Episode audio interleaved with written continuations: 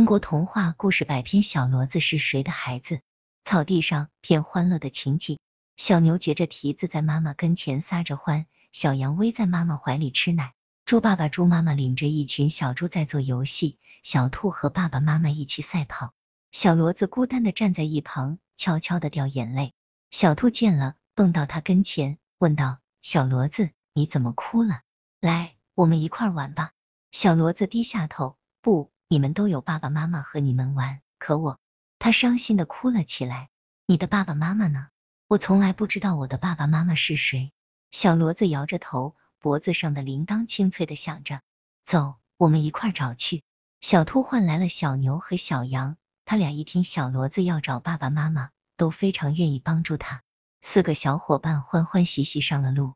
他们来到大路上，一匹老骡子正拉着大车走过来。小兔忙迎上去，罗大伯，这小骡子是你的孩子吗？不不，我从来就没有过孩子。老骡子喘着气，大车从他们身旁过去了。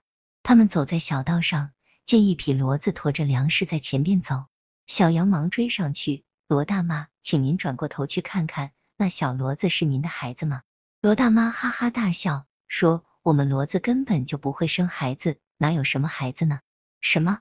小牛把眼睛瞪得大大的，骡子不会生孩子，那小骡子究竟是谁生的？小兔和小羊也感到很奇怪。小骡子失望极了，对小伙伴说：“别找了，我没有爸爸妈妈，我们都有爸爸妈妈，你也一定会有的。”对，小骡子，别泄气，我们继续找吧。他们顶着火辣辣的太阳，又上了路。路过一口井时，一匹棕红色的马正在那里饮水，看见他们，热情的招呼道。孩子们，请过来喝水。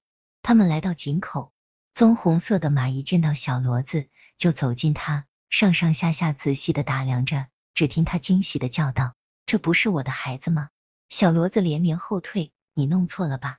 我不是小马驹儿，我是小骡子。没错，孩子，你脖子上的铃铛是我生下你时给你戴上的，铃铛里面有三颗红石子。”性急的小伙伴们。争着打开了小铃铛，里面果真有三颗红石子。小伙伴们高兴的又蹦又跳。小骡子，快叫妈妈！妈妈！小骡子奔到妈妈身边，用头蹭着妈妈。妈妈也用舌头温柔的舔着小骡子。妈妈，我爸爸呢？小骡子抬起头来问道。你爸爸在磨坊里磨面。走，我带你去见他。